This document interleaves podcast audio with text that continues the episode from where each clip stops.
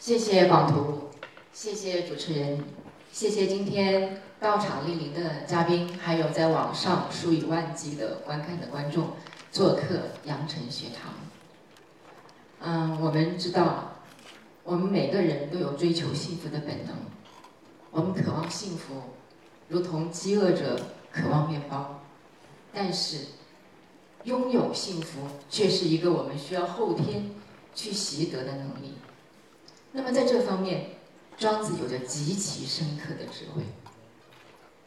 关于庄子，其实我想大家都并不陌生，他是道家的代表人物，是生活在两千多年前的战国时代。但是庄子还有一个身份，大家可能并不熟悉。我认为他是中国伟大的心理学家，幸福学大师。香港中著名的香港中文大学著名的庄子研究专家刘孝感教授也是我的微信好友。他在一篇非常权威的论文当中提出了这样的观点。他说，在美国的华人常说中国人不需要找心理医生，因为中国人有老庄。还有南怀瑾老师也说过这样的话。他说，道家学说就像一个药铺子。当我们的心灵生病的时候，想不开的时候，都可以去道家这里抓飞药吃。中国很多鼎鼎大名的文人，像谢灵运、白居易、苏轼、唐寅，都是这家药店的常客。新儒家的代表人物徐复观先生曾经提出一个非常重要的观点，他说：“中国的纯艺术精神。”是由庄子系统所导出，这是一个很重要的观点。这说明庄子开辟了一个新的幸福源泉。我们知道中国古代讲究学而时而优，对于那些古代的文人而言，建功立业，在仕途上有所成就，是他们最大的人生价值所在。如果他们在仕途上，受挫不得意，对他们来说是一个巨大的挫折感。但这个时候，庄子给了他们无穷的安慰。但他们发现，如果他们寄情山水田园，寄情琴棋书画，同样可以获得一片新的幸福的天地。所以，庄子对于这样一些失意的文人来说，庄子就如同一个精神导师，可以引领他们走出人生的困境。庄子启发了魏晋玄学、道教、禅宗、心学，发挥着类似宗教心理治疗在西方的精神安顿作用。在西方，庄子有很多的粉丝。西方不少杰出的心理学家，像荣格、马斯洛、罗杰斯，都是庄子迷。心精神分析的代表人物荣格说：“我是庄子的极度崇拜者。”还有超个人心理学，是上个世纪五六十年代在欧美兴起的一派心理学的势力。那么这个心理学派呢，它是继行为主义、精神分析、人本主义之后的第四大势力。这个心理学派，它是用西方的心理学概念和实证的方法，来研究道家、道教、禅宗等东方的意识观和艺术训练，受到了欧美学界的广泛的关注。我们可以看到，西方社会都对我们中国的传统文化，从我们的中国的传统文化当中受益无穷，如此的重视我们中国传统文化的研究价值。那么我们又有什么理由不去传播我们的传统文化，不去弘扬我们的传统文化，不去有那一份发自内心的文化自信？另外，我还想说的是，庄子，我之所以说庄子是中国伟大的心理学家，不仅仅在于他在认知上有着关于获得幸福的伟大的智慧，他的传播力也非常的强。郭沫若评价庄子。他说：“以思想家而兼文章家文章家的人，在中国古代的哲人中实在是绝无仅有。庄子确实是一个非常独特的存在，他是一种文学的方式去学哲学。非常有傲骨的鲁迅先生对于庄子也是无限的崇崇拜。他评价庄子：“汪洋百合，仪态万方。”庄子这本书，它充满了文采和丰富的想象力，而且他是一个故事大王，非常非常的擅长于讲故事。我们其实非常了非常熟悉的很多的寓言，像庄周死呃庄妻死、庄子鼓棚而歌，还有庄周梦蝶，都是出自于庄子。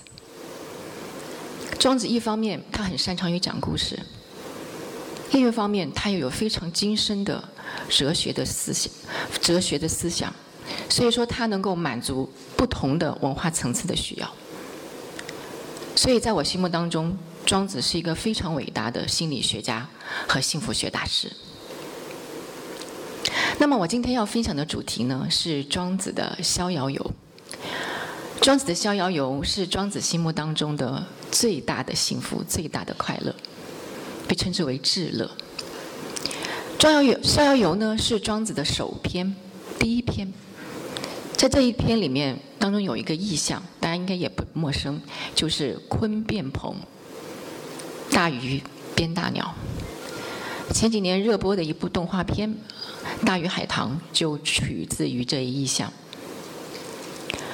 庄子的逍遥游呢，它是一种自得其乐的幸福。什么叫自得其乐？它是一种不依赖于特定外物，而凭借内心就可以获得的一种快乐。用庄子的表达来说，就是无待。这里我需要强调一点的是，不依赖于外物，并不等于可以脱离外物。我觉得这个世界上的幸福不可能脱离外物可以获得，只是庄子他对于外物他没有这样一种执着的期待、执着的依赖。为了帮助理帮助大家去理解这样一种幸福，我制作了一个短视频来与大家一起分享。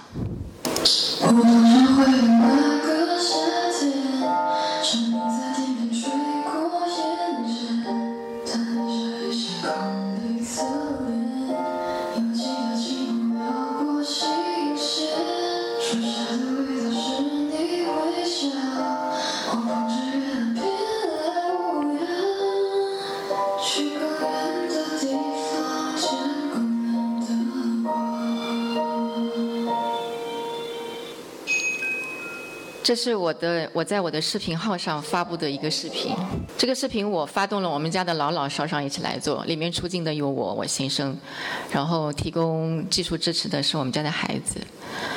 这个视频发布在我的视频号上之后呢，嗯，因为我是个自媒体的素人，是一个零起点的素人，嗯，但是我用心，我非常用心的去制作这个短视频，在网上取得了比较好的传播力，我亲眼去见证了。呃，自媒体时代这样一种网络平台，它的一种非凡的传播力。那么这条短视频呢，它目前已经拿到了将近一点三万的播放量。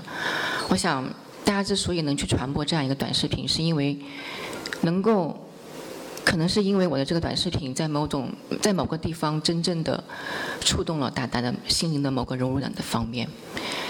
那么在这个短视频当中，嗯，我想表达的是什么呢？其实当我在看到这个矿山的时候，我看到它的美的时候，我脑子里想的并不是九寨，不是九寨沟，也不是南迦巴瓦，它就是那个矿山，就是那个矿山本身的美。我想告诉大家的是什么？就是说我们我们的快乐并不依赖于某一个特定的物，一个特定的一个东西。我们要获得快乐，并不等于我们一定要去五 A 级景区，在我们的身边，我们也能发现它的美。只要我们有一颗感受快乐的心，我们就能发现这个快乐的美，发现这个世界的美好和快乐。美国的著名的心理学家詹姆斯，他曾经讲过这样的话，他说：“一个人可以急着改变自己的态度，来改变他的一生。”这话说的非常好。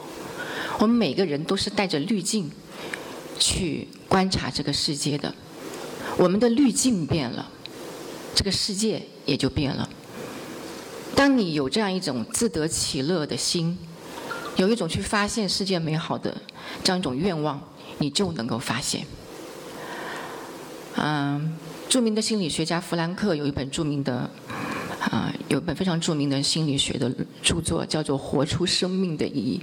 这本书里面讲一个什么故事呢？就是讲，讲到弗兰克他在纳粹集中营，他都能够找到生命的意义。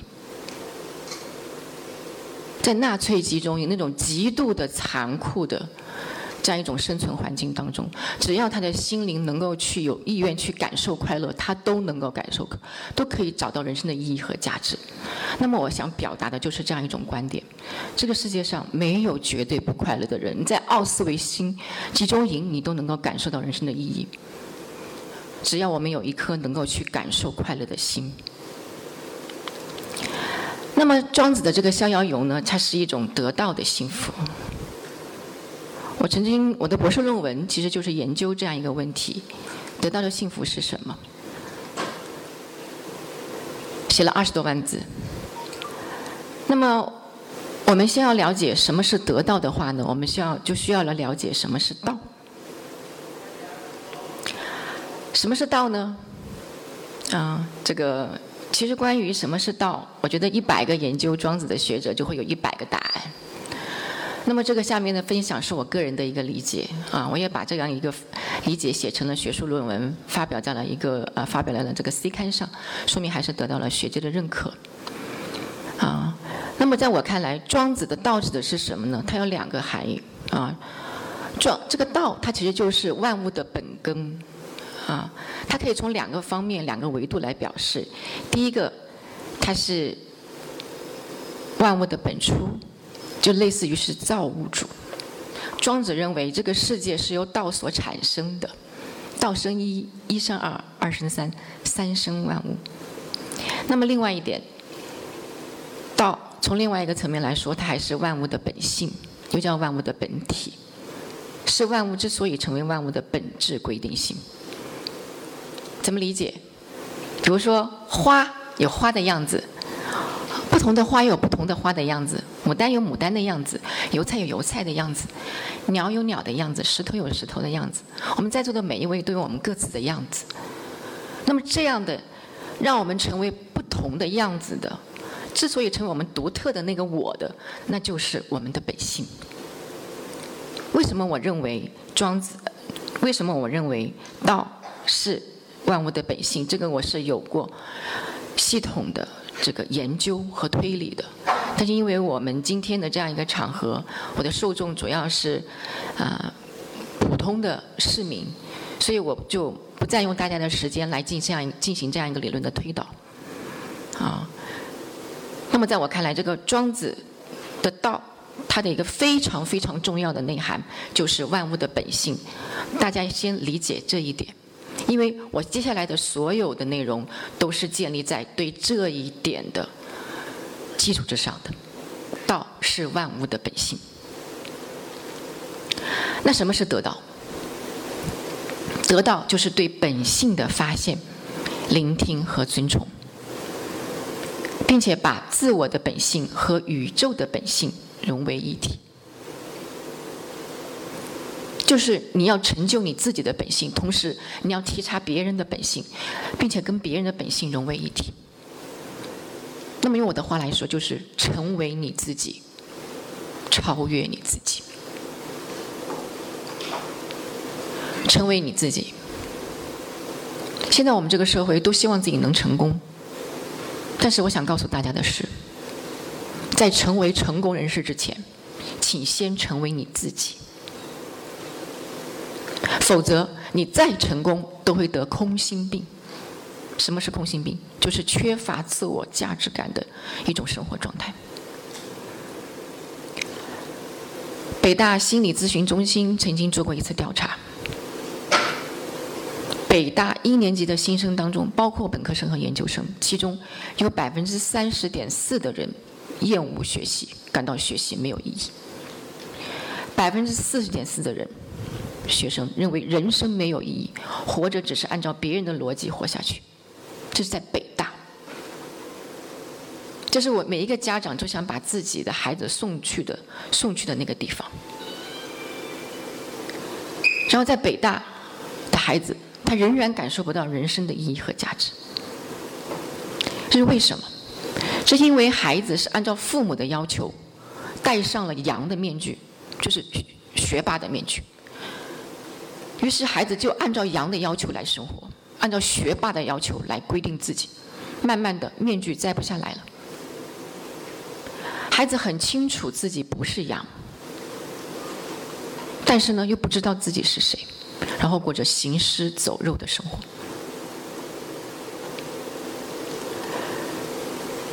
所以我们可以看到，这个世界上其实很多很多的成功人士，他们内心并没有真正的感受到快乐。比如说，著名的音乐人张亚东。张亚东有钱有名，有着强烈的文艺气质和不俗的文化底蕴。他活成了大家都想活成的样子。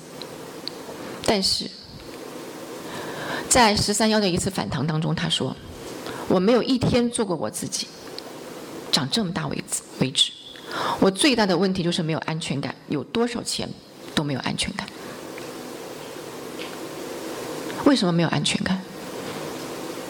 因为他的人生是脱离于他的本本性的，就像悬浮在空中一样，所以他没有安全感。他的人生跟他的本性是脱节的。我们再来看一个例子，这是脱口秀大会的李雪琴。大家对于雪琴应该并不陌生，脱雪琴就是一个北大毕业的这样一个学生。是妥妥的学霸，他在高中读的是辽宁最好的省重点高中。北大来辽宁自主高中的时候，他考了全省第一名。但是考入北大之后，他很快就陷入了抑郁。他常把自己关在房间里，情绪非常的低落。他的痛苦很大程度上来自于人生不能自主。他说：“我从小到大，我做的事都是为了满足别人的需求和期待。”我自己的生活早就没有了，这让我非常的苦恼。就是他的一生都是为别人而活，不是为他自己而活。他在单亲家庭当中长大，他的父母离婚之后，他他成为了他妈妈唯一的精神支撑。他拼命的学习，不是因为他喜欢，而是为了让妈妈高兴。虽然他是许多妈妈口中别人家的孩子，但是在内心深处，他一直都找不到自我的价值和奋斗的乐趣。考入北大之后，他并不喜欢他的专业，但是呢，他绩点又不够，没有办法转专业，于是只能凑合着过。在北大，像李雪琴这样的学生还有很多很多，所以刚才北大心理咨询中心所做的那个调查，佐证了这样一个观点。在豆瓣上，像李雪琴这样的人至少十万，聚集成了一个社群，分享丧的经历，自称“九八五废物”。他们考上了九八五大学，但是他们却觉得自己是废物，因为他们找不到人生的价值和意义。那么李雪琴的例例子，其实也提醒我们在座的各位家长，我们。首先，最重要的是帮助孩子成为自己，而不是把孩急着把孩子去送进九八五大学。如果孩子没有成为真正的自己，就算他们去了，就算他们去了九八五大学，他们仍然感觉自己是个废物。后来，李雪琴兜兜转转，终于在脱口秀当中找到了自我，在脱口秀大会上大放异彩，获得了无数网友的追捧。当然也有一些网友讽刺他，啊，说你是北大培养出来的精英，却去搞大众娱乐，实在是有负众望。啊，北大精英的这样一个角色，和李雪琴这样一个脱口秀的角色，它存在一个严重的分裂，在很多网友看来。那么对于这样的一种讽刺啊，冷嘲热讽，我们来看看刘李雪琴自己是怎么样来回应的。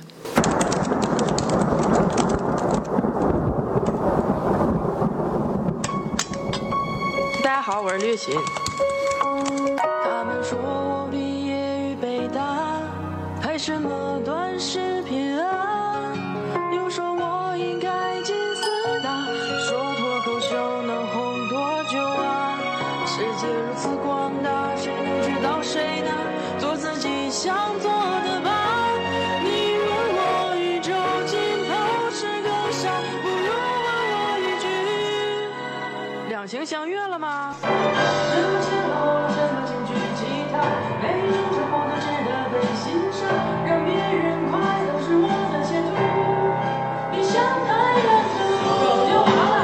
其实我呢是为李雪琴点赞的，啊，我觉得对于李雪琴自己而言，她充分的享受这样一个讲脱口秀的过程，他找到了他自己去做这个事业的内在动机，这说明他获得了他内心深处最稳的幸福，最深的幸福。而且对于我们这个社会而言，我们缺一个北大的学霸吗？我们缺的是一个愿意发自内心给我们带来快乐的人。我认为人生有三种状态，一种是自然，就他内心有着很强的这样一种内在驱动力，他是凭着自身的热爱去做这样一个事情，这样一种事业。我在美国待了一年，对此非常有感触。其实美国的基础教育，啊，从这种识得，就是从这种知识的习得能力来说，中国的基础教育是比美国远远领先的。但是美国为什么在它的科技上、它的文化上能取得这么巨大的成就？就是因为在美国有一批这样的自然的人，像扎尔伯格，像乔布斯，啊，像马斯克，他们有一种发自内心的去探索这个世界的激情，因为他们找到了自己，他们获得了强大的内在的驱动力。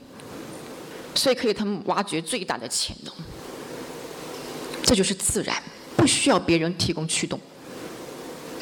一个最优秀的管理者在管理我们这个团队的时候，最好的方式就是让你团队的成员去找到这样一种去做这个成就这个事业的内在驱动力，它的利益和价值和获得一种热爱，这是最高的境界。第二种境界是助燃，就是我要给你一些鼓励，一种奖励，一种刺激，在我的这种引导下，让你去成就自己，这也是一个不错的境界。啊，我觉得现在在中国的学界当中，啊，我觉得绝大部分的学者都处于这样一个状态，就是我们需要一些奖励去进行学术研究，去写论文。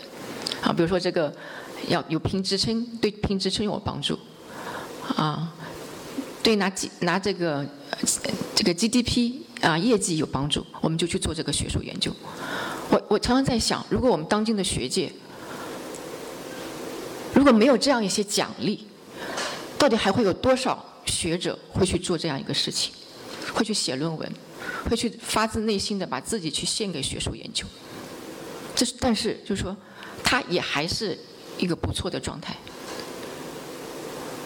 啊。就是我在一定在一个事物的激励之下、引导之下，我去做这个事情，这是第二种境界。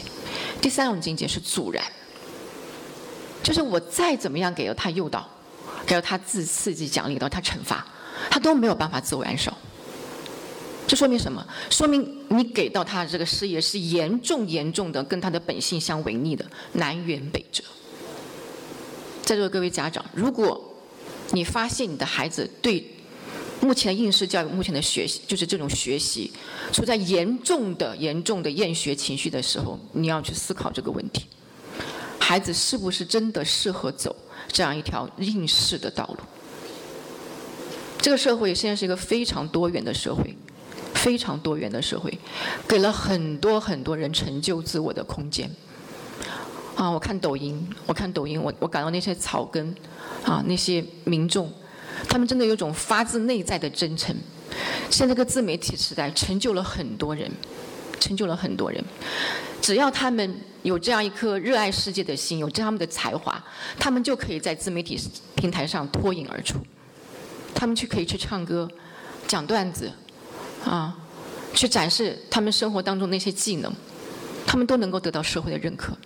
真的没有必要全部都挤到一条道路上，啊，去。逼迫孩子去去做他们不愿意做的事情。所以我希望就是说，我们每个人在这个人生道路上的追求，是出自于我们自己的愿望，而不是而不是出自于我们的一种恐惧。也就是说，我们去追求我们的事业，是出自于一种内在驱动，是符合你本性的内在的驱动，而不是一种外在的驱动。这样的话，我们的人生潜能才能得到最大程度的挖掘。卓别林在他七十岁的时候，七十生日的时候，发表了这样的一个人生感悟：当我真正爱自己的时候，我才意识到，所有的痛苦和情感的折磨，都是在提醒我，活着不要违逆自己的本心。我们要活出自己，不要等到人生暮年的时候才后悔这辈子从未活出真正的自己，得了空心病。那么，什么是你自己？这是一个非常非常难解的问题。尼采曾经说：“离每个人最远的就是他自己。”认识自己是一个非常困难的过程。不知道大家有没有看过美国的一个著名的电影叫《盗梦空间》？《盗梦空间》里面有个很很很很有意思的主题，就是你以为你在那个场景当中是真实的，其实你还在梦里；然后你以为你已经从梦里出来了，进入到了真实的世界，其实你还在梦里。佛教说啊，佛教有云：“人生如梦。”我觉得真的这是特别智慧的表达。就是我们对自我的认识就非常接近于这种盗梦空间对梦的认识，就是我们对自我的认识很多时候它是不真实的。人生其实就像一个千层饼一样，需要我们一层一层的打开自己。我们为什么不能够意识到我们真实的自己？因为我们把人格面具牢牢的戴在我们的身上。人格面具，我借用的是荣格心理学家荣格的一个术语，就是讲的是我们把他人、把社会对我的我们的期待带在我们自己身上，让我们自己以为这些东西就是我自我的需求啊！我要成为学霸，我要一个成为一个成功人士，这就是我内在本性。其实不是，这很可能是你的人格面具。是你去应对社会的一个人格面具，并不是你内在真正的渴望。